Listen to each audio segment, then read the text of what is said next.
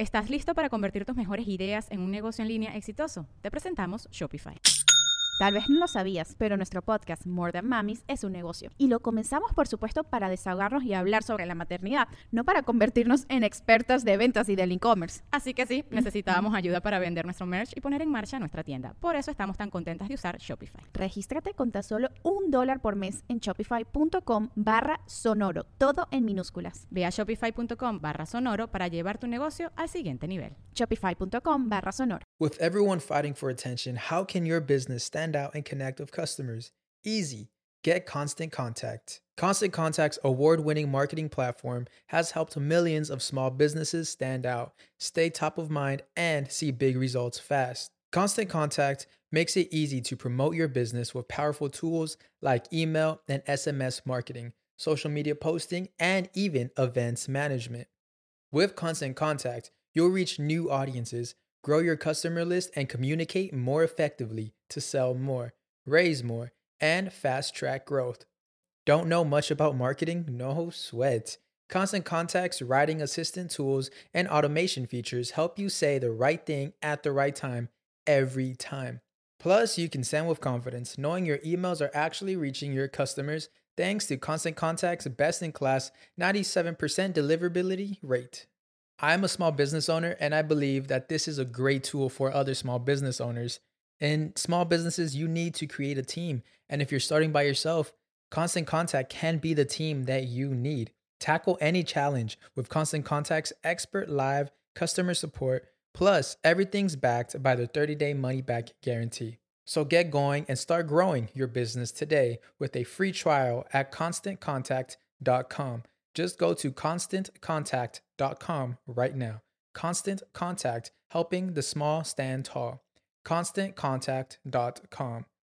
Estás escuchando El Dolop, parte de Sonoro y All Things Comedy Network. Este es un podcast bilingüe de historia americana en el que cada semana yo, Eduardo Espinosa, le contaré un suceso histórico estadounidense a mi amigo José Antonio Badía, que no tiene idea de qué va a tomar, tomar, tocar el tema. Yo sí tengo idea de qué voy a tomar. Eso sí, ajá. Siempre. Y hoy nos acompaña también Jorge Rodallegas. Llegamos al estudio, estaba aquí y dijimos, pues, ah, Hay que adoptarlo. Hay que Necesito un micrófono. Tiene Gracias. mucho tiempo sin estar Mucho tiempo micrófono. sin micrófono. claro. Gracias por invitarme. Qué Y bueno que me quedé aquí. Sí, la neta. Y también, este, como el episodio de la semana pasada fue demasiado divertido, güey. Hoy los voy a deprimir. Eh, Creo que no estuvo tan bueno que me quedara. vamos a es que vamos a necesitar más, más apoyo emocional para superar esto y creo que entre tres lo superaremos juntos. Claro, nos abrazamos. Sí, ok. El agua con radio funcionó bien hasta que se le cayó la mandíbula. ¿En qué ojo me pongo el parche? Malditos salvajes incultos. Pagaba 25 centavos a los niños de la localidad por cada perro o gato que le llevaran. No, espérate, ¿qué? El parque se hizo consciente. El parque probó la sangre, güey. Necesitaba más. ¿De qué se va tan... Lo bueno es que nada más te trabas cuando lees, ¿verdad? Sí, sí, sí. –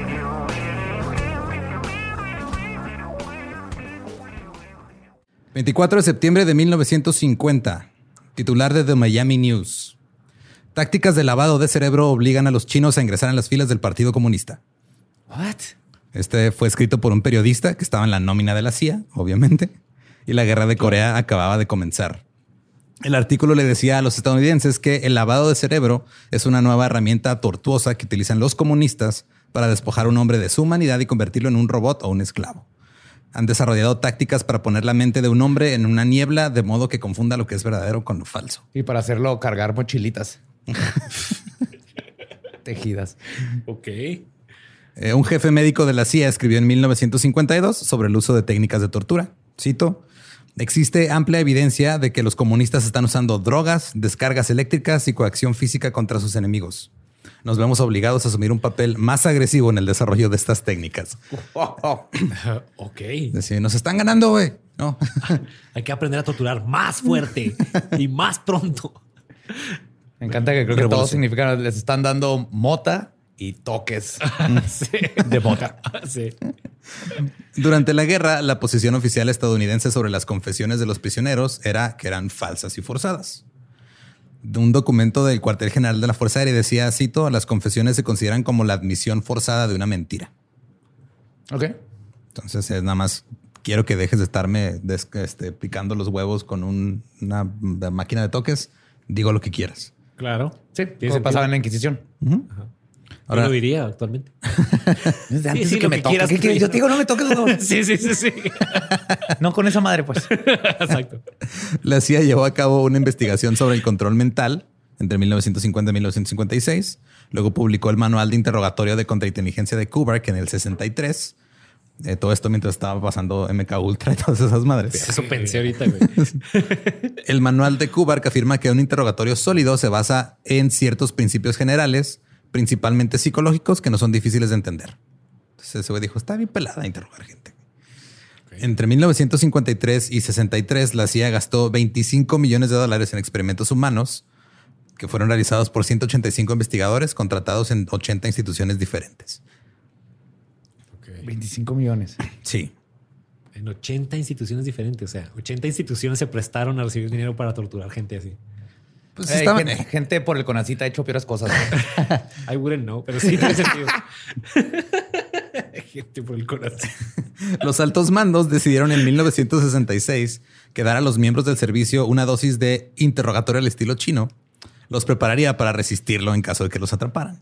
Claro, es como cuando te vas tomando el veneno poco a poco, gotita a gotita. güey. Es una vacuna, güey. Ajá. Te vamos a vacunar contra el interrogatorio a la China, güey. Te, van- te empiezan a pegar así nomás, pero con en los huevos, así nomás con un O sea, dedo la- y los dos. La lógica es te voy a torturar para cuando te torturen no funcione. sí, güey. ok. Esos son los votos matrimoniales católicos, ¿no? Exactamente, exactamente eso es. Este, este programa se llamaba Supervivencia, Evasión, Resistencia y Escape, o CERE para abreviar. Ok. Se les enseñó a sobrevivir en la naturaleza y cómo escapar o cómo comportarse si eran capturados. Un graduado de CERE escribió, cito, nos encerraron en bloques de, de concreto de aproximadamente cuatro pies por cada lado, o sea, como un metro veinte. Nos dijeron que nos arrodilláramos, pero nos permitieron estar en cuclillas o sentarnos. No había puertas, solo una tapa que se podía bajar si hacía demasiado frío afuera. Cada aprendiz fue interrogado hasta cierto punto. Hubo empujones, azotes contra la pared algunos fueron torturados sumergiéndolos en agua, o como se le conoce mejor, el waterboarding. Claro. Pero lo primero que les enseñaron en Cere fue que ninguna de esas técnicas en realidad funciona y no te hacen decir la verdad, güey. Me dio risa empujones, güey. Pues sí, los empu- Dime. Ya, güey, ya dime, ¡Ándale! güey. No te estés pegando, no te estés pegando, no te estés Te pegando. estoy tocando, te estoy tocando. y la tortura se considera el peor método interrogatorio porque produce información poco confiable, crea una opinión mundial negativa, es sujeta a juicios por crímenes de guerra Ah, güey. Sí, sí. Claro, güey. y porque se utiliza como herramienta para la sumisión de los pueblos. Ajá. Deja tú el uno. Dos y tres, güey. Sí, o sea, pues eh, es información poco confiable, pero el- mundo nos va a ver Pero nos raro, vamos a güey. ver mal, güey. Nos vamos a ver Sí, mal. no. Quieres quedar, güey, no quieres quedar mal enfrente de Burkina Faso, por favor. de Burkina. En 1980, el doctor Bruce Jessen fue contratado como psicólogo de CERE en la Escuela de Supervivencia de la Fuerza Aérea. Examinaba a los instructores que se hacían pasar por interrogadores enemigos para asegurarse de que el trato rudo no fuera demasiado lejos. Era su punto era de güey, ya te estás mamando. Ya Güey, no, ya no los Era un torturas". referee de box. Simón. Bruce este, se ve creado en una granja de papas en Idaho, en una comunidad mormona. Obtuvo su doctorado en el estado de Utah estudiando escultura familiar. Sí. Se pone esculturas de, ¿Cómo? de papá, mamá, hijos. Sí, con fines psicológicos. güey. Ahí te va el cómo. Ah, ok. Hacían modelos físicos de su familia para mostrar las relaciones emocionales que tenían con ella. Ese es el estudio que hizo su doctorado. O sea, era que juega con las Barbies. Ajá, güey. Era como el muñeco ese, dime dónde te tocó, pero hacías a toda tu familia. Que sí. Dime dónde tocó, pero tamaño real. pero tamaño real. Sí. Luego, en 1988, Bruce se trasladó al puesto de psicólogo en jefe en una escuela eh, de entrenamiento de supervivencia. Y este, ya cuando dejó ese trabajo, el que tomó su puesto ahora fue el, el psicólogo Jim Mitchell. Él creció pobre en Florida, se unió a la Fuerza Aérea en el 74 y mientras estaba en una estación en Alaska, obtuvo su licenciatura y su maestría en psicología. Luego obtuvo su doctorado en la Universidad del Sur de Florida en el 86. Su doctorado consistió en comparar la dieta y el ejercicio para ver qué controlaba mejor la presión alta. Ok. Ok. Algo muy normal, Buen trabajo. Ajá. Entonces, estos tipos, su trabajo era, vamos a ver nomás que no se pasen de, de verga con los que están interrogando, güey. Que no les causen daño Verdadero a largo daño. plazo. Ajá. Y pues son psicólogos, por tanto hay que hablar un poco de la APA, que es la Asociación Americana de Psicología. Nosotros la conocemos porque nos hacen citar en formato APA huevo. Ajá, ajá, ajá. Ellos me fueron, flashbacks güey, de mi tesis. Oh, oh. Simón. ¿En cuál vamos? Como en el 7 ya, ¿no? ¿APA 7?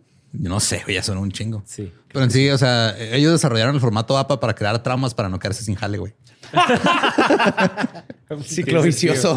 Tiene todo el sentido del mundo. Pero pues es como la Asociación Médica Estadounidense. O sea, es este un organismo que de hecho en su sitio web dice, cito, la APA es la organización científica y profesional líder en representación de la psicología en los Estados Unidos.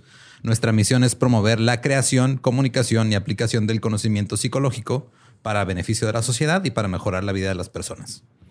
Entonces tiene su código de ética también, que dice que en el proceso de tomar decisiones con respecto al comportamiento profesional, los psicólogos deben considerar este código de ética, además de las leyes aplicables y los reglamentos de la Junta de Psicología. Y si eh, Güey. puedes o no ser juzgado criminalmente en una corte internacional. Siento que nos estás explicando que tienen códigos de ética y así, porque luego nos vas a platicar cómo los rompieron a la verga. Bienvenido al Doro. sí, exacto, exacto. First time. Si este código de ética establece un estándar de conducta más alto que el requerido por la ley, los psicólogos deben cumplir con el estándar ético más alto. Entonces es, si la ley te lo permite, pero el código de ética no, güey, no lo hagas. Va. Ah, va. Si las responsabilidades éticas de los psicólogos entran en conflicto con la ley, los reglamentos u otra autoridad legal que los rija, los psicólogos dan a conocer su compromiso con el código de ética y toman las medidas necesarias para resolver el conflicto de manera responsable, de acuerdo con los principios básicos de los derechos humanos. O sea, el código de, de ética va por encima de todo. Así To- es. Todo en papel es bien bonito, ¿verdad? Sí, güey, está chido. Eh, Y yo no sabía esto, pero le- están, son tan estrictos con los psicólogos en Estados Unidos, güey, de que en ciertos estados, si te, eh, si te agarran manejando ebrio, te pueden quitar tu licencia de, de ser psicólogo, güey. Ay, güey. Oh, wow. Entonces hay abogados que se especializan este, hay un, en, este, en- en quitarte los DUIs en Estados Unidos si eres psicólogo para que no pierdas tu licencia. De hecho, eh, investigando un poquito más, me encontré así en, en, en los foros de Reddit de, de consejos legales. Güeyes preguntando así, güey, estoy estudiando la carrera de psicología, me acaban de agarrar manejando pedo, ¿qué va a pasar, güey? ¿Me van a dar mi licencia o no? O sea, sí está cabrón el pedo, güey. Holy shit. Ahora eh, volvamos a Bruce y Jim, los dos psicólogos. Estaban en su escuela de posgrado de CERE y de repente Bruce hizo un movimiento algo inusual. Pasó de ser psicólogo supervisor a, ser un interrogador, interrogador enemigo simulado. Entonces dijo, para que no se pasen de verga los interrogadores, mejor yo lo hago. güey. Ok. Se llama cosplay. Es roleplay, ¿no? Roleplay. Ajá, sí. Sí. Pero el problema era que era tan agresivo que sus colegas tuvieron que involucrarse para controlarlo. güey. Oh my God. Ok. Le mostraron un video de sí mismo donde estaba actuando bastante aterrador. Bruce y Jim se, se convirtieron en parte de lo que se le llamaba la mafia de la resistencia. Eran los expertos en cómo resistir los interrogatorios del enemigo. Los dos hombres se convirtieron eventualmente en tenientes coroneles y se hicieron buenos amigos. Ambos tenían familia, güey. Eh, tenían hijos, salían juntos los fines de semana a escalar en hielo, se pasaban bien chingón. Todo estaba bien. Luego vino algo que nosotros recordamos porque nos tocó vivirlo. El 11 de septiembre del 2001. Ok. Ajá. Sí, a huevo. Sí, yo estaba en... Creo que yo estaba con tu carnal en la prepa, güey, en esa época. Simón. Estamos ahí en la cafetería viendo el video de cuando pegó la segunda, el segundo avión en la segunda torre. Yo estaba en el salón, ya es que los hombres tenían tele. Simón. Estaba viendo así. Porque el primer avión pegó cuando yo estaba en el semáforo para llegar a la escuela. Ajá. Y luego llegué y prendí la tele y me tocó ver el segundo. Yo estaba jetón. claro que estabas jetón. Y no- en el paso, estábamos viviendo en el paso porque íbamos a UTEP y llegó la mamá de Julio, estaba dormido, éramos roomies. Ajá. Y llegó al depa y así que, están jetones, se está acabando el mundo, la tercera guerra mundial. Está acabando. Yo, What the f-?" Ajá. Estuvo, estuvo cabrón ese pedo. O sea, yo me acuerdo mucho que llegamos al, en la primera clase, llegó la maestra y dijo, no vamos a tener la clase, está pasando algo muy cabrón, vamos a ver las noticias. Fue de, a huevo, no hay clase. Sí, igual nosotros. De hecho, eh, cuando nos despertamos había pasado el primer avión y luego en vivo nos tocó ver el segundo. Simón. Y de todas pues fuimos a clase, pero obviamente no había toda, toda la universidad estaba en la cafetería con las teles. Simón. Yo creo que por eso fue el delay entre un avión y el otro, ¿no? Para que en vivo Para casi que la todos gente que estuviera- el segundo. Puede ser, güey, quién sabe. ¿Quién sabe? Hay un chingo de conspiraciones. Si quieren escuchar algunas, vayan a escuchar el episodio que hicimos Joe y yo con Sam de esta cagada. Para este entonces, Jim se acaba de, ju- de jubilar y había fundado una empresa llamada Knowledge Works, que era una empresa que capacitaba a ejecutivos sobre cómo sobrevivir a un secuestro. Ah, Sí, que- cómo sobrevivir en la oficina, la tortura diaria del grind de 8 a 5 de la tarde. No, esa la sobreviven los güeyes que están abajo de los ejecutivos. Sí. El ejecutivo es cocaína. Güey, se llama Audífonos y los podcasts de producciones sin contexto. Ay, güey. Y un bonus de 80 mil dólares al año. sí, esa Es- ayuda. Me- ajá, o sea, no- siempre leyendo esto me acordé de cuando este Sacha Baron Cohen, antes de sacar la nueva Borat, hizo el programa este en Showtime, que el güey era un, un entrenador Ah, de... This is America, algo así, ¿no? es Who is America? Who is America. Ah. Que le hacía de entrenador del Mossad y ponía a los güeyes a enseñarles cómo a desarmar terroristas y la madre. Y hay una escena bien chingona donde pone un güey este, a, a sacarse el culo y ponerse de nalgas porque dice que como los terroristas son súper homofóbicos, pues si haces eso van a oír. güey. Hace que lo haga, güey. Está bien chingón Lo güey. mejor de todos. Buenísimo, Este güey no hacía eso, pero me imaginé que o sea, esa es la así. versión divertida. Sí. Ah, sí, claro. Pero tres meses después del 11 de septiembre, Jim este, eh, fue contactado por varios psicólogos y otras personas y se juntaron. Entre ellos un psicólogo de la CIA llamado Kirk Hubbard, algunos profesores, algunos agentes de inteligencia y agentes este, de, de las autoridades del orden. Se reunieron cerca de Filadelfia en la casa de un psicólogo llamado Martin Seligman y se reunieron ahí para tener una lluvia de ideas sobre el extremismo musulmán. Ah, Lluvia de ideas. Suena espantoso esa lluvia de ideas. horrible, güey. O sea, hay de lluvias de ideas a lluvias de ideas, pero esa. Mm, camellos, traen camellos. Los camellos explotan, tal vez. Ajá. Eh, dijeron que este era un lugar seguro y que dijéramos nuestras ideas. Así que no sé por qué están riendo de mi idea de camellos. es- esas jorobas no, no, no tienen ningún- Camellos ajá. extremistas, sí. Esos camellos no tienen, las jorobas no tienen ningún fin evolutivo. A ver, si fueras, ¿dónde esconderías la bomba? ¿En el turbante? ¿A huevo? Sí, yo sé. A ver, chicos, ya llegó la pizza. Ahora, la casa donde se reunieron era de Martin Seligman, güey, que es un, un psicólogo, sigue vivo, es bastante conocido en el campo de psicología. Fue presidente de la APA en 1998 y su especialidad es la autoayuda. Tiene un chingo de libros que los puedes encontrar en inglés y en español. Uno de ellos se llama Aprenda Optimismo, otro se llama La auténtica felicidad, otro se llama La vida que florece. También era bien conocido por algunos experimentos que realizó en la década de 1960. Está bien gracioso porque me dijiste puros nombres de libros bien felices y estoy Ajá. seguro que sus experimentos están bien culeros, güey. Claro que es su vida, güey. Sí. Pues mira, en 1960 tomó varios perros ya empezamos de la verga, güey. Les puso unos arneses, los, los traía ahí amarrados y luego les dio descargas eléctricas. Mientras gritaba la vida que florece. Aprende optimismo, perro. sí. Después de eso los metió en jaulas y les aplicó descargas de nuevo, pero esta vez les dio la oportunidad de escapar. La mayoría de ellos simplemente aceptaron pasivamente las descargas. Y a esta condición la llamó indefensión aprendida o learned helplessness. Ah, claro. Entonces, eso fue- Esperanza aprendida también. Ajá, Simón. otro término. Ajá. eh, Martin ahorita actualmente es el director del Centro de Psicología Positiva en la Universidad de Pensilvania. What? ¿Existe ese güey todavía? Todavía está vivo, güey. Existe ese güey. Le hicieron un ¿Qué centro de... este pedo moral y que te quitan? O sea, te echas tres cervezas, te paran, te chingó tu vida. Electrocutas estaba, unos perros. estaba sobrio cuando lo hizo. Es lo peor de todo, ¿verdad? Eh, si sigue vivo hay que cancelarlo y así, ¿no? es que está de la verga, güey. Sí, está de la Entonces, verga. eh, Jim se presentó con Martin y le dijo cuánto le había gustado su estudio sobre la indefensión aprendida. Este, en la reunión todos trataron de averiguar cómo podrían ayudar a combatir el terrorismo. Meses después, un funcionario de la CIA que estaba en la reunión le pidió a Jim que revisara un manual de Al Qaeda que enseñaba a los terroristas cómo resistir los interrogatorios. Entonces se les pidió a Jim y Bruce que proporcionaran contramedidas a esa resistencia y básicamente hicieron ingeniería inversa de lo que habían enseñado ellos en CERE en su tiempo. Entonces, es- Ok. Vamos a ver ellos cómo están entrenando a, a- a los terroristas para que resistan nuestra tortura. Jimmy Bruce escribió un artículo titulado Reconociendo y desarrollando contramedidas a la resistencia de Al Qaeda a las técnicas de interrogatorio. Una perspectiva del entrenamiento de la resistencia. Todo así súper, o sea, su experiencia que habían tenido antes, ya. sí. Círculo completo, güey. Full, full circle. Full circle, ajá. Aquí han de haber sentido que toda su vida tenía una razón de ser y era que Claro, güey. sentían los- eran los elegidos. Ajá. Ellos iban a detener a Osama Bin Laden, güey. Sí, sí. Es como una bola de amigos que juegan Dungeons and Dragons que se dan cuenta que regresó Drácula. Y ellos saben cómo detenerlo. Es ese momento en tu vida, güey. Hermoso Sí, sí, de los Se llama 80s. Stranger Things. se llama. Luego, el 28 de marzo del 2002, Abu Zubaida fue capturado.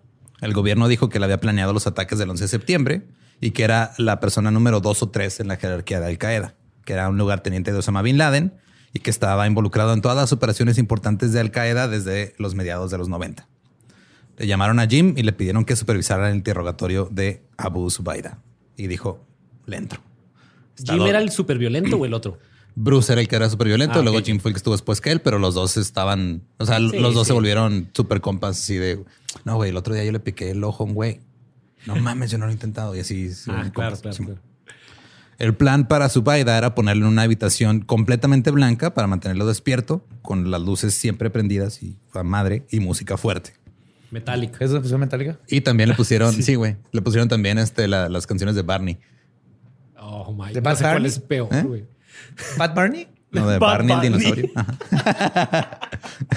Bad Barney, güey. Creo que tiene mejor dicción Barney, güey. Sí, sí, pelada, ¿eh? Pero no tiene letras tan, este... Sensuales. Provocativas. Ah, Sensuales. Esto crearía desorientación psicológica y según alguien de ahí, Jim dijo, cito, el hombre debe ser tratado como los perros en un experimento clásico de psicología del comportamiento. Este hombre le dijo a Jim que está tratando con seres humanos, no con perros, y Jim respondió que sus experimentos, que eran los de Martin, Claro. eran buena ciencia. Chingado, güey. ¿Ven por qué no hay que probar cosas primero con animales y luego con, para aplicarlas en humanos? No es lo mismo. Pero Jim no había terminado. Se le ocurrió una lista de tácticas mejoradas de interrogatoria que incluían cosas como poner a personas encerradas en cajas estrechas, encadenados en posiciones dolorosas, manteniéndolos despiertos durante una semana a la vez, cubrirlos con insectos, sumergirlos What? en agua. Todo el plan era lograr la indefensión aprendida, lo que eliminaría la capacidad de los presos para predecir el futuro. No sabrían cuándo era su próxima comida, cuándo iban a ir al baño, no sabían nada. Esto crea pavor y dependencia. Pues sí. No necesitas un grado de psicología para saber eso, güey. Ajá. Neta, ¿no? Pues este güey lo sabía. y, o sea, el grado de psicología le dio evidencia para. Más bien, ¿no? O sea, nosotros puede ser así empírico, ¿no? Como que lo imaginamos por lo que hemos vivido. Sí. ¿Estás bien, Jorge? No, güey. El psiquiatra Daryl Matthews dijo: Cito, sabemos cómo hacer daño a las personas mejor que otros. Podemos averiguar qué botones presionar, como un cirujano con un bisturí. Tenemos técnicas y sabemos cuáles son los puntos de presión. Como un cirujano con un bisturí, pero sin anestesiólogo. Ándale. ¿no? La CIA envió a Jim a Tailandia para consultar sobre los aspectos psicológicos del interrogatorio de Zubaida. Primero, para ver si Zubaida estaba utilizando, utilizando estas técnicas de resistencia de Al Qaeda. Cito, hubo una intensa presión por los resultados y una tremenda presión para no dejar morir a otros estadounidenses. Entonces Jim ordenó a Zubaida que se desnudara, que fuera expuesto al frío y se le pusiera música fuerte para que no pudiera dormir. Y Jim tenía un conflicto interno. güey. Entonces dijo que buscó en su alma y en sí mismo. Y aunque tenía obligaciones éticas, cito, la opción menos peor era ayudar a salvar vidas estadounidenses. Uy, sí, es que aquí- empezó esta era del patriotismo. Y, y nada Sí, importa sí, sí, más sí. que el patriotismo. Y... Sí, justo fue el- cuando el Patriot Act. Simón. Ah, Ajá. Sí. Entonces se vale que hagas cosas bien culeras en nombre de la patria. Ajá. Ajá. Sentí que algo iba a suceder en cualquier momento, dijo. Ahora el FBI ya estaba interrogando a Zubaida, güey. Y él estaba usando su, su técnica de pues, tratarlo bien y como tratar Claro. de ganar su confianza. Como de policía bueno y policía malo. ¿no? sí, sí. Más, más de... Más psicológico que los psicólogos. Sí, El agente del FBI que estaba a cargo dijo, lo interrogué de marzo a junio de del 2002 y nos proporcionó información importante y procesable, que es lo que quieres, güey. Claro. El agente del FBI no creía en la tortura porque pensaba que se convertiría en un problema para Estados Unidos más tarde. Mm. También hubo otros que cuestionaron la tortura. El jefe de la estación de Tailandia, el oficial que supervisaba la cárcel, un interrogador de primer nivel y un psicólogo de la agencia. Imagínate que el pinche vato de hostal diga, eh, te estás pasando de verga. el vato de hostal. O sea, imagínate un interrogador de Tailandia, güey. En Tailandia te agarran con una bolsa de coca y te meten toda la vida a la cárcel. Y te cortan la mano. vives con tigres. O sea, y te cortan una mano. Vives con tigres. Y, y ellos están diciendo, eh, gringos, como que bájenle a su pedo. Espérate, ¿te cuidas de los tigres o son como tus mascotas? No, No, no tienes que cuidar de cuidado. ellos. Ah, sí está culero. Sí. Sí, no es Tiger King. Como la tortura continuó durante semanas, el psicólogo que estaba a cargo se fue. Luego los agentes del FBI también. Ya esto ya fue demasiado. Entonces ahora Jim estaba dirigiendo el interrogatorio y hablando directamente con el prisionero, argumentando que solo quería resultados. En julio del 2002, su amigui del alma, Bruce, se unió a él en Tailandia. El primero de agosto, el Departamento de Justicia completó una opinión legal formal autorizando los métodos de serie de ingeniería inversa. Y ahora solo Jimmy Bruce tenían permiso para tener contacto con Zubaida y torturarlo. Lo metieron en una caja pequeña, lo azotaron contra la pared, lo sumergieron en agua. El resto del personal de la CIA solo se limitaba a observar, porque no podían intervenir. Fuck. Esto se prolongó durante un mes. O sea, lo sumergieron en agua 83 veces, güey. No mames. ¿Cuánto tiempo tardaron? Un mes. ¿Un mes de esto? Ajá. ¿Y era bruja o no? Es No. lo que están buscando, ¿no? No era bruja. Ajá. Que están usando las mismas pinches técnicas. Sí, exacto. Los agentes de la CIA dijeron después que les, les repugnaba lo que estaban viendo. Algunos enviaron mensajes a la CIA diciendo que se querían salir de este pedo. Güey, ¿qué tan culero tienes que ser para que el Para güey que de la Hostal y la CIA digan, Sí, sí, sí. estás mamando? No, a mí llévenme de nuevo a Centroamérica. Oye, güey, Lo mío, lo mío, la neta es derrocar gobiernos Sí, latinoamericanos. Poner güey. dictaduras, matar niños. Esto está culerísimo. ¿Cómo de crear una crisis de crack en los lugares más pobres de las Estados comunidades Unidos? afroamericanas, sí, güey. Y, y yo, y yo digo que tú no vales para sí. Jim dijo que el objetivo del waterboarding era inducir miedo y pánico. No pensamos que los detenidos van a, pro- a proporcionar inteligencia procesable en un estado de miedo y pánico, por lo que comienzas con el waterboarding y luego el interrogatorio que ocurre la próxima vez que lo ves.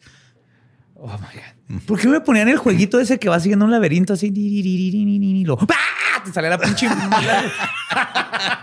¿Quieres incitar pánico y terror? Pinches todo el día, güey. Lo pones a jugar así Mario y lo ¡pah!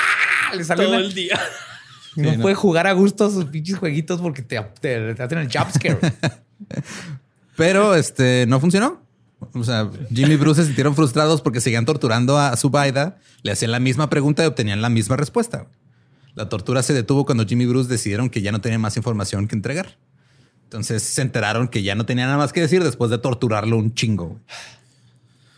Así que eh, a continuación, Jim le dio a la CIA una presentación en la que describía un enfoque agresivo de los interrogatorios. Recomendó que utilizaran a personas que tuvieran experiencia en torturar a Zubaida, o sea, y Bruce. Sí, y ya. ¿Quién tiene experiencia en torturar a este güey? Sí. Ah, que está en mi currículum, de hecho. Mi opinión profesional es de que me sigan contratando. Al mismo tiempo, los abogados del Departamento de Justicia finalizaron los memorandos legales que justificaban la tortura, utilizando las afirmaciones de Jim como parte de su justificación para redefinir los actos de tortura para que ahora sean seguros, legales y efectivos. Porque si los profesionales de la salud, que se regían por un código de ética tan estricto como el de la APA, estaban monitoreando a los detenidos y todo estaba bajo lo que ellos decían, ya era legal. Todo estaba bien. Sin Jimmy Bruce, el Departamento de Justicia jamás podría haber hecho esto, güey. Ellos fueron la clave. O sea, fue de vamos a redefinir tortura. Pues que fueron juez y parte. O sea, si hubiera habido unos psicólogos independientes que checaran a Jimmy Bruce, Ajá. nada de esto hubiera pasado, pero a nadie le convenía. De hecho, creo que es un oximorón tortura segura, ¿no? Pues no, güey, no se puede. No. Bueno, está el, el- el BDSM, pero sí. sí. Si le hubieran dado palabra de seguridad a este güey. Ajá, es que esa es la clave. Sí. Pero el psiquiatra de Yale, Charles Morgan, había estudiado el personal de Cere en el programa de tortura y sus estudios mostraban que el uso de técnicas de tortura deterioraban la memoria y conducían a respuestas inexactas. Y por lo tanto, los métodos de Jimmy Bruce crean un estado mental que dificulta recordar la información con precisión. Cito, al hacer que la gente se sienta temerosa y estresada, están obteniendo información inexacta o peor. La tortura solo funciona en algunas cosas, como silenciar a los oponentes. Ajá. Ahora, esto ya lo sabían, güey. O sea, esto se sabía desde que hicieron el pedo con los... Desde el Desde medievo. el principio. Desde el Pues desde las técnicas que hicieron, o sea, porque los en realidad lo que hacía Cere era este basar en basarse en métodos comunistas diseñados para no para encontrar la verdad, sino para hacerlos confesar cosas que iban a usar después como propaganda, güey, en contra del régimen. Ya. Sí, para sí, decir, él dijo esto. Sí, este güey dijo que allá en, en- en China comunista está pasando esto, entonces vamos a usarlo porque lo tuvimos por, o sea, era, era- Sí, nada más sí, era claro. para este, hacer más turbias las aguas. Los psicólogos del programa CER estaban al tanto de los hallazgos y de, de- de estos recuerdos falsos que se creaban con la tortura. Jimmy y Bruce estaban conscientes de esto también porque ellos estuvieron ahí, ellos lideraron el pinche programa, güey. Claro. Entonces te pones a preguntar, pues, ¿por qué lo estaban haciendo ahora de este modo, güey? Tal vez era porque estaban ganando 1.800 dólares al día, tal vez. ¿Qué? No seas mamón. Eso es 9 mil dólares a la semana, 432 mil dólares al año si solo trabajaban de lunes a viernes. Yo no creo que sea el dinero, güey. Yo creo que era porque querían salvar vidas estadounidenses. ¡Eh! Sí, güey. Sí, o sea, están metiendo No mames. 180 mil baros a la semana. A la perra. Por torturar a un güey. Sí. Mientras tanto, los funcionarios locales de Tailandia empezaron a preocuparse por el sitio negro que estaba cerca de Bangkok. güey. Que los sitios negros son que literal son centros, Black este, sites, ajá, ¿no? los black sites, que son centros clandestinos de interrogación y tortura de la CIA, ahí en todos lados. Ey, ey, estás asustando a los lady boys. Que se vayan de aquí. Sí. De hecho, asustaste también al güey de hostal. ya sé. Ya, no- ya se fue. Ey, está empezando a dañar nuestro turismo sexual. ¿Sabes lo difícil que es vender niños con esta madre aquí a un lado? exacto, exacto, güey. Este sitio de tortura se llamaba Ojo de Gato, pero la CIA estaba pensando en cambiar el nombre porque parecía racista.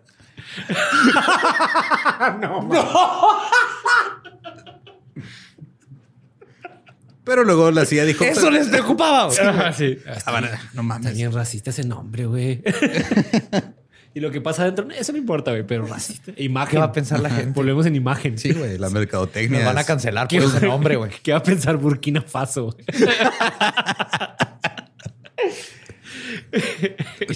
Así que la CIA comenzó a construir otros sitios negros en Bucarest, en, en Marruecos, en otro en una ciudad de la- de Europa del Este. Había ocho en total, güey. Del que se sabe. Ah, es lo que te iba a decir, que sabemos. Todos fueron construidos para que fueran idénticos. También estaba la bahía de Guantánamo, Oh, sí, aquí vamos a que ir a es- eso. está ahí en Cuba, eh, que los agentes de la CIA aprobaban Strawberry Fields. ¿Sabes por qué? No. No. Porque vas a estar ahí forever. ¿Estás listo para convertir tus mejores ideas en un negocio en línea exitoso? Te presentamos Shopify. Tal vez no lo sabías, pero nuestro podcast More Than Mamis es un negocio y lo empezamos por supuesto para desahogarnos y hablar sobre la maternidad, no para convertirnos en expertas de ventas y del e-commerce. Así que sí, necesitábamos ayuda para vender nuestro merch y poner en marcha nuestra tienda. ¿Y cómo suena con Shopify? Llegó otra venta. Shopify es la plataforma de comercio que está revolucionando millones de negocios en todo el mundo. Ya seas un emprendedor desde tu casa o desde donde sea, Shopify es la única herramienta que necesitas para iniciar, administrar y hacer crecer tu negocio sin dificultades. Con Shopify puedo gestionar pedidos, envíos y pagos desde cualquier lugar, brindándote toda la información y estadísticas de tus ventas al detalle. Regístrate para un periodo de prueba con tan solo un dólar al mes en shopify.com barra sonoro, todo en minúsculas. Ve a shopify.com barra sonoro para llevar tu negocio al siguiente nivel. Shopify.com barra sonoro. Fucked up. sí. En octubre del 2002, los funcionarios de Guantánamo solicitaron permiso para utilizar técnicas mejoradas, entre comillas, de interrogatorio. Estas incluían aislamiento, privación sensorial, despojamiento de la ropa, eh, explotación de las fobias del detenido, como miedo a- si tenías miedo a los perros, te ponían con perros, amenazas al detenido o a su familia, o algunos nada más los encapuchaban y los dejaban en un cuarto y no, no- para que no supieran qué estaba pasando. Y obviamente estaba el, el clásico, el waterboarding, Claro. que en español se le dice submarino, güey, pero Aquí en México es más el, el tehuacanazo. el tehuacanazo. Entonces, es el pues, equivalente eh, a la hora de cómo se siente. Ajá. Ajá, claro. Ajá. ¿Cómo se siente? Sí. Que Sientes que te estás ahogando. Y las celdas eran pequeñas, tenían pisos antideslizantes y paredes eh, flexibles que estaban cubiertas de madera para suavizar el impacto cuando te aventaban contra la pared. En noviembre del 2002. Pero te hacían los empujones. Sí. ¿Espérate, ¿Pisos antideslizantes? Sí, güey. ¿Para que no se resbalaran? Pues es que si estás ahí ahogando a un güey y se moja el piso y te Sí, es peligroso, sí, es peligroso. No quieres que te demande la gente que No. lo esté interrogando porque se quebró la columna ahí Ajá, mientras exacto. estaba casi matando a alguien, güey. Estás- estás en Es peligroso, es peligroso. Osha, sobre todo. Sí, sí, Osha llega y te cierra tu pinche black site ahí, güey. Inmediatamente. Sí, güey, llega. ¿Cuál es el ¿Cómo se llama? El, el equivalente a OSHA en México, güey. ¿Ahí? Sí, pero son locales, son este ¿Los ISOs? protección civil, güey. Protección civil. Sí, man. Sí. En noviembre del 2002, Bruce fue a la prisión secreta de la CIA que se llamaba Detention Site Cobalt. Entonces no es una prisión muy secreta, ¿verdad? No, ya no, es que ya se sabe, ya han salido los Ah, ya. documentos a la luz. Eh, y fue como psicólogo para evaluar al detenido. Pero Bruce, siendo Bruce, siendo una persona que siempre va más allá de su deber, en lugar de solo observar, participó en los, irregato- en los interrogatorios de Guy Raman. Raman fue sometido a 48 horas de privación del sueño, sobrecarga auditiva, oscuridad total, aislamiento, una ducha fría y trato bastante rudo. Y murió. Oh, Holy fuck. qué bueno que no iba, que no hice mi broma. Qué Yo bueno te- que te me hacer una broma. Pueden hacer las bromas que quieran, nada va a ser peor que lo que hicieron estos pendejos. güey. Ah, eso es cierto. Eso es cierto. En febrero del 2003, después, después de ver a Bruce y Jim en el trabajo, el equipo de rendición de la CIA cuestionó las calificaciones de los psicólogos y dijo que cualquier información que recopilaran ellos iba a ser sospechosa. Los psicólogos de la CIA dijeron que tenían un problema con que Bruce fuera el psicólogo y el que los torturaba al mismo tiempo. O sea, Claro, que los esto- evaluaba y que los torturaba. Pero mientras tanto, Bruce y Jim estaban ideando nuevas y divertidas formas de sumergir a Khalid Mohammed en agua. Bruce dijo que nunca había visto a alguien que se resistiera tanto como él y que iba a ir a la escuela con este tipo. Dijo, Holy fuck. voy a aprender aquí. No, no mames. Este es obviamente un sociópata que estudió psicología, güey. Y que se consiguió un compa, y güey. se Ajá. consiguió un compa y ahora los dos se tienen la mejor forma de justificar sus barbaridades. Ajá. Claro. Y lo hicieron, empezaron a mejorar sus técnicas de waterboarding para hacerlas más culeras. Ahora, la información sobre estos psicólogos ayudando en la tortura comenzó a filtrarse a la prensa en el 2004. güey. En el 2005, el New Yorker publicó un informe sobre la prisión de Guantánamo. Cito, celdas de 6 por 8 pies, con paredes y puertas de malla metálica, se encontraban en dos filas. Las celdas están protegidas por un techo de metal, pero están abiertas al aire. O sea, tenían el techo y estaba como malla alrededor. Se otorgan artículos de confort a los detenidos por buen comportamiento o se les confiscan como castigo. Entre ellos figura un rollo de papel higiénico. ¿Eso es tu confort? Ajá. Sí, Cuando llegamos al final... ¡Wilson! Perdón, porque me voy a limpiar contigo. Eres mi único amigo. Cuando llegamos al final del bloque de celdas, gritos histéricos en un inglés entrecortado sur- surgieron de un área de ejercicio enjaulada cercana. El hombre gritaba, ven aquí, mira, son unos mentirosos. No hay comida, no hay medicina, no hay doctor, todos están enfermos. Él era de mediana edad, con una barba tupida y piernas delgadas y arqueadas, vestía una camisa naranja y pantalones cortos. Cuando me iba, el detenido señaló su propio bloque de celdas, que estaba prohibido que los periodistas entraran, y les dijo, son unos mentirosos. Entonces llegó un funcionario de Guantánamo, le dijo, ah, su inglés es bastante bueno, y se rió. Oh, fuck. En Guantánamo, los científicos de comportamiento controlan los detalles más minuciosos. Por ejemplo, en el caso de un detenido le daban siete cuadros de papel higiénico por día. Y un abogado, un detenido, dijo todo el lugar parece ser un experimento humano gigante. Y si era.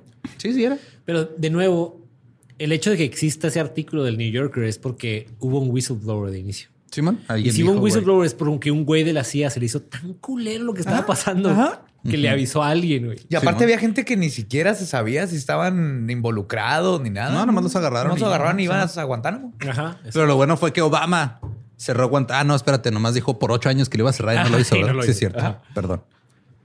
Es que un viajero del tiempo estornudó, güey, y valió verga. Ahí vale, vale. Y no lo cerró.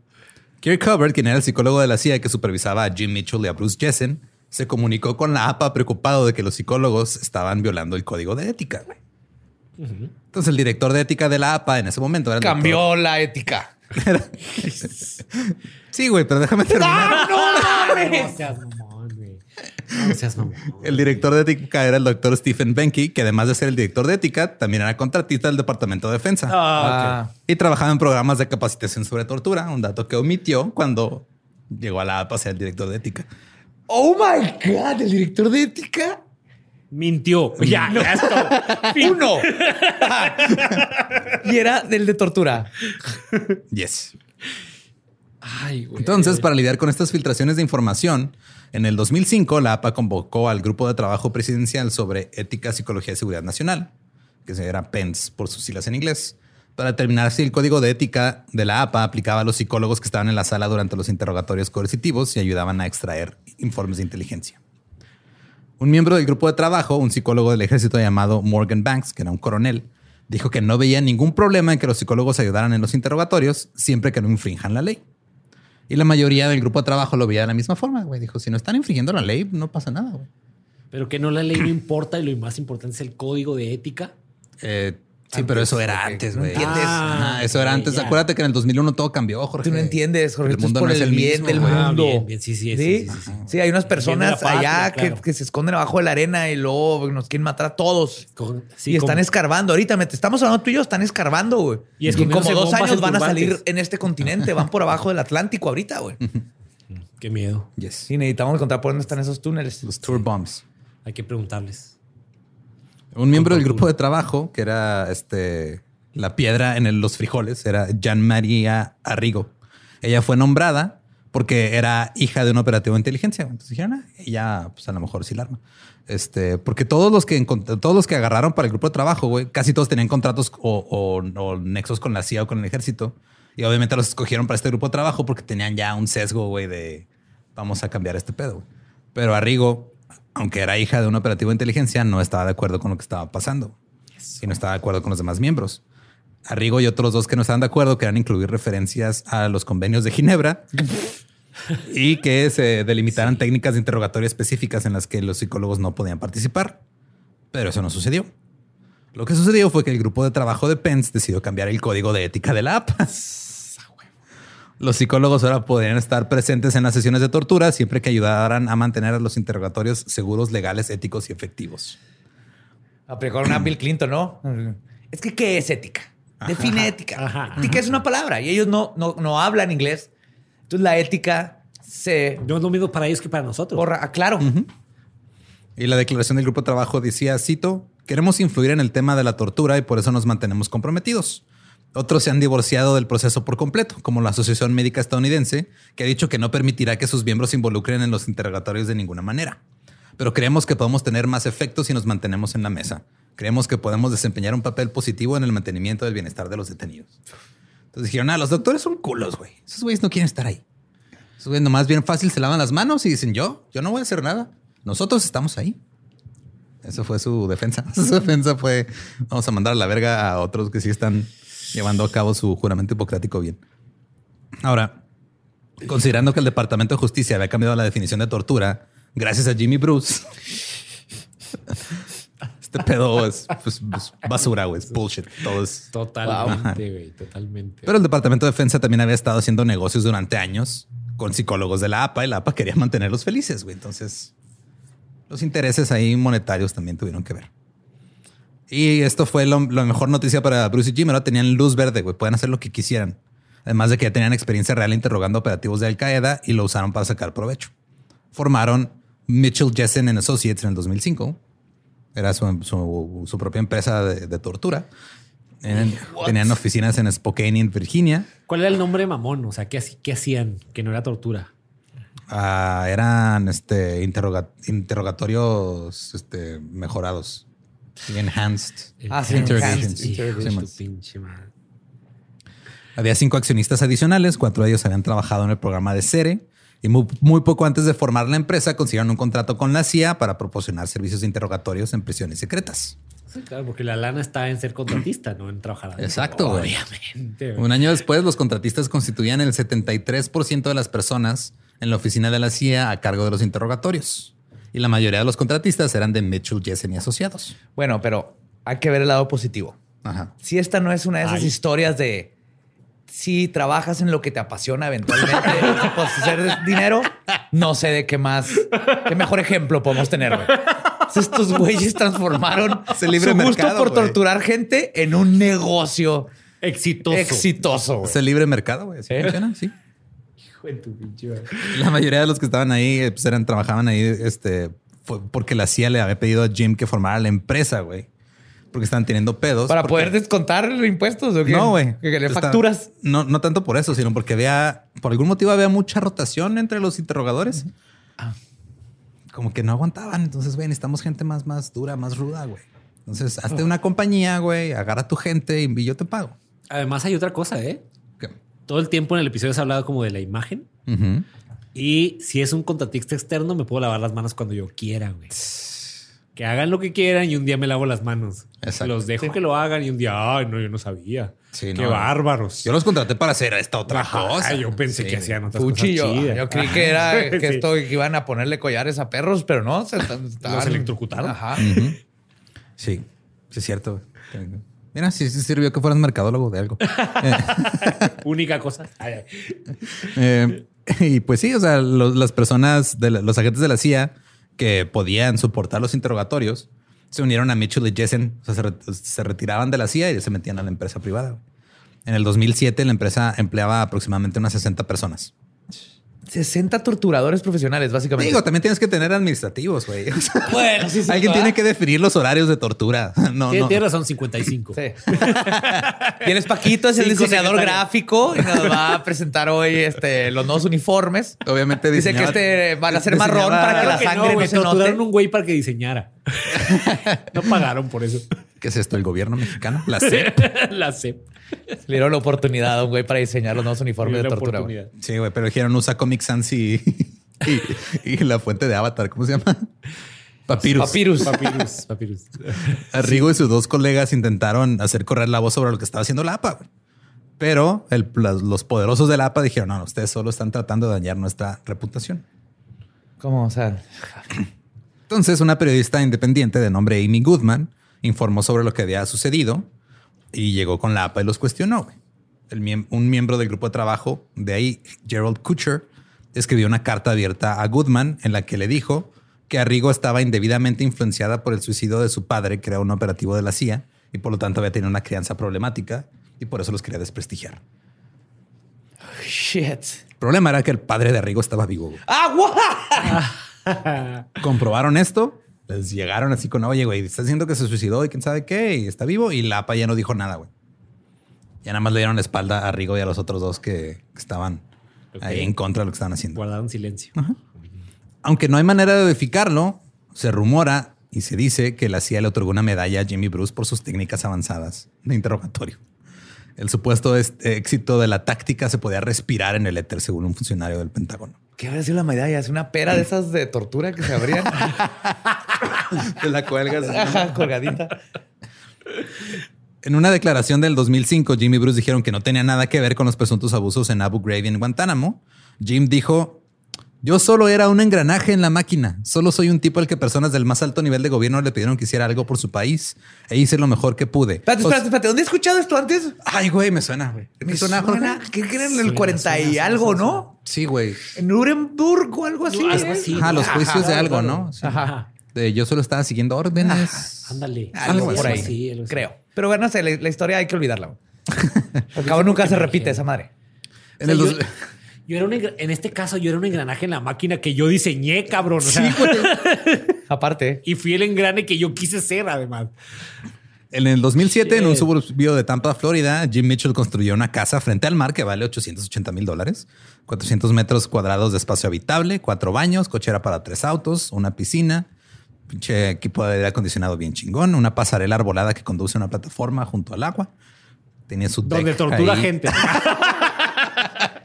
Tiene Por su favor. deck ahí dando al mar, güey. No. La casa de Bruce Jessen está en el estado de Washington, en 6 hectáreas de terreno, vale 1.600.000 dólares, 640 metros cuadrados habitables con 6 habitaciones y 8 baños. En el 2007, Jimmy Bruce emitieron una declaración. Cito, las acciones que hemos tomado han sido legales y éticas. Nos oponemos resueltamente a la tortura. Bajo ninguna circunstancia hemos respaldado ni respaldaríamos el uso de métodos de interrogatorio diseñados para hacer daño físico o psicológico. O sea, no, este, estamos en contra de lo que hicimos. Lo hicimos porque tuvimos que hacerlo, pero no nos gustó. No lo disfrutamos. van directo a la política, ¿verdad? Holy. Hijo, güey. Sí. El 9 de abril del 2009, el director de la CIA, en una declaración a sus empleados, anunció el desmantelamiento de las cárceles secretas de la agencia, reiteró su promesa de no utilizar la coerción y declaró que ningún contratista de la CIA realizará interrogatorios. Obviamente, Y luego todo, el tiempo, ojo. Está bien ver eso. Sí, ya. todo el tiempo estaba haciendo changuitos, entonces no cuenta. Sí, sí, sí. No, bien, señores, este, ya, ya no hay ninguna cárcel secreta. Ya las cerramos todas. Ok. Todas. Ok. ¿Cuántas había? Mm. Son secretas, no te puedo decir. Todas- Pero ya no existen. Sí. Sí. Luego se rescindió el contrato con Mitchell Jessen y asociados. Eh, en, en días ya las oficinas estaban vacías y los teléfonos estaban desconectados. O sea, en chinga fue de güey, ya hay que parar este pedo, ya cayó. Ya se dieron cuenta. Ajá, ya se dieron cuenta. Pero para este tiempo ya les habían pagado 81 millones de dólares, güey, en un contrato de 180. Y eso no incluye el dinero que habían ganado cuando estaban contratados directamente por la CIA. O sea, Sí, cuando eran, Cuando este, eran freelancers. Sí, cuando eran in-house, Primero ajá. eran in-house. y Ah, sí, sí. Y no solo eso, la, la CIA también este, estaba obligada a pagar sus gastos legales. Tienen un fondo para gastos legales de Jimmy Bruce en caso que los demandaran de 5 millones de dólares, que sigue vigente, güey, hasta el 2021. No sé si ya se acabó el plazo, pero todavía este año estaba vigente. Güey. O sea, el año que entra los pueden demandar.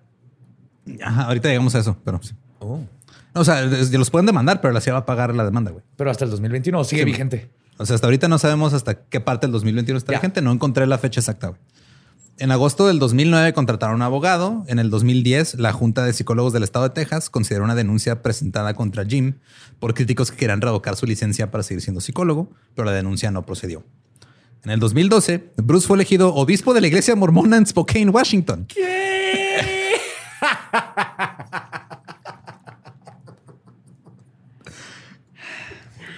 Pero se vio obligado a renunciar debido a las preocupaciones expresadas sobre su trabajo anterior. Ok. Ah, bueno. Ok, bueno. Jim culpó a los demócratas de todo esto, diciendo que lo aventaron enfrente del autobús, atacó la política de Obama, dijo que su programa de salud era un sándwich de mierda y que no estaba de acuerdo con Obama sobre el calentamiento global porque Jim cree que es un mito. Sea, dato extra. Aparte. Sí, güey, dato extra nada más. En el 2015 se publicó un informe independiente, conocido como el informe Hoffman, que investigaba a la APA y su participación en la tortura. Todo salió a la luz. Los miembros de la APA que no sabían que esto estaba pasando estaban furiosos. Muchos de los psicólogos destacados abandonaron la APA y otros intentaron cambiarla desde adentro.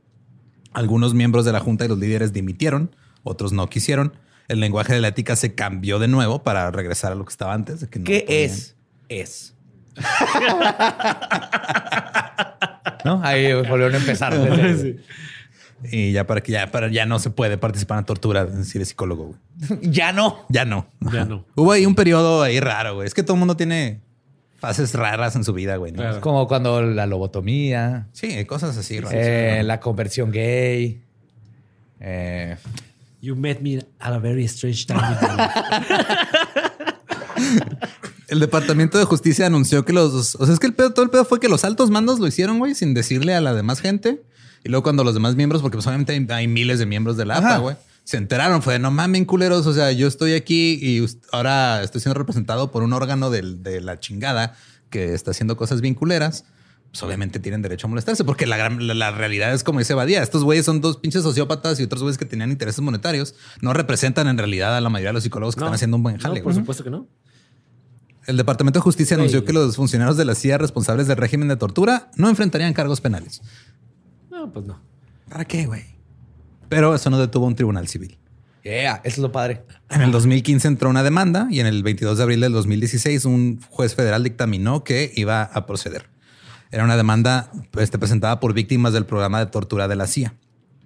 Alegaba que los psicólogos James Elmer Mitchell y Bruce Jessen diseñaron un brutal programa de tortura que equivalía a una empresa criminal conjunta. Uh.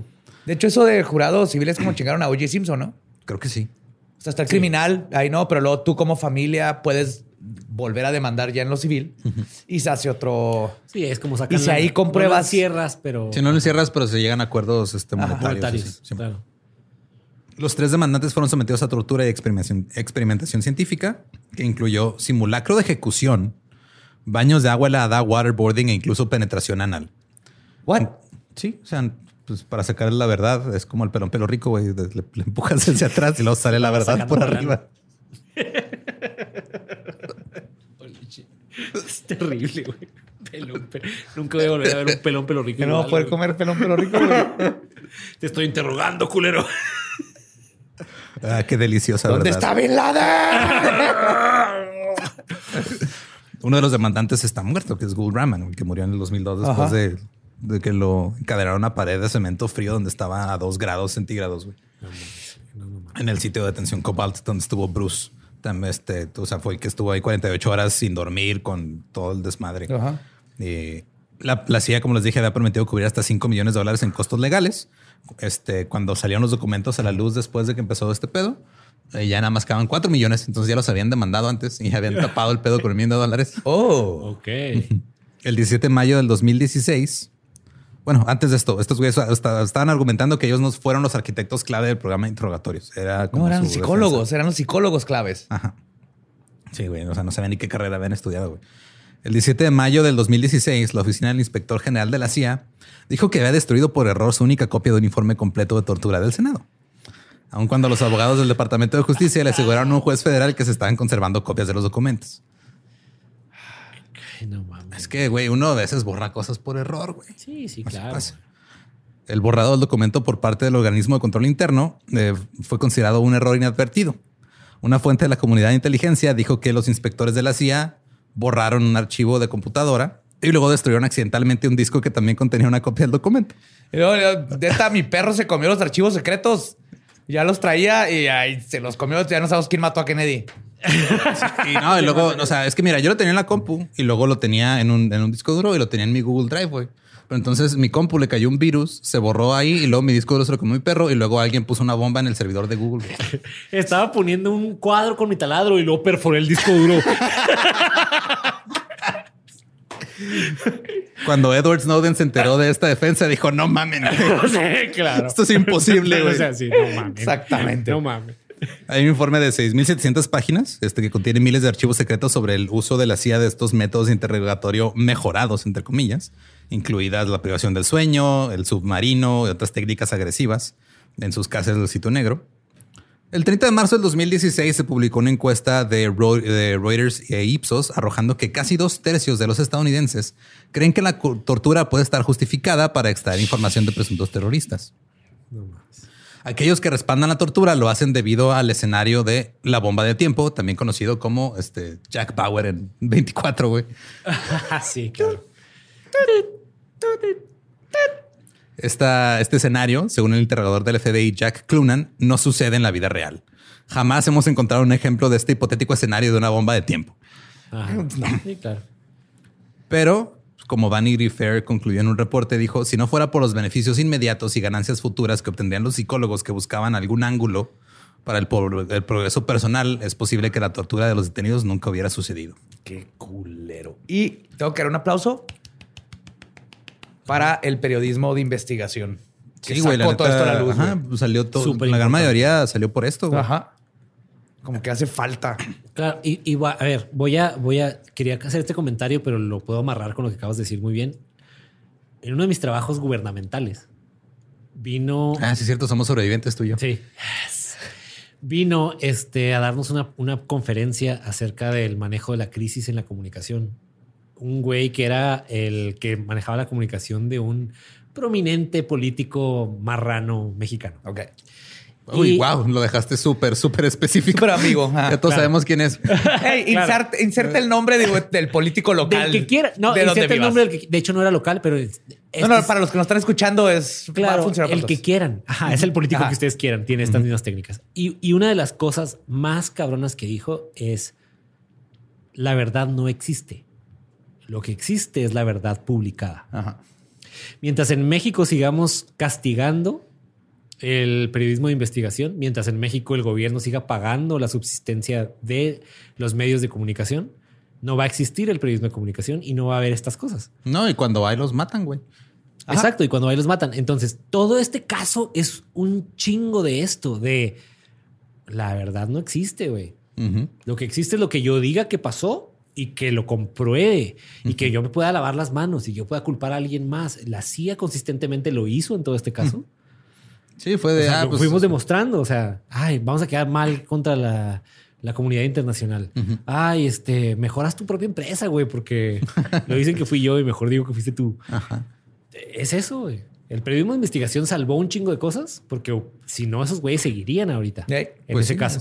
Hay un desmadre de todos modos. Ajá, pero la verdad no existió, sigue sin existir. Existe esto, pero no está comprobado, no hay gente en la cárcel, no hay nada.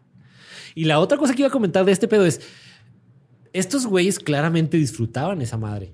Ajá. ¿Cómo están alimentando eso ahora? Creepy.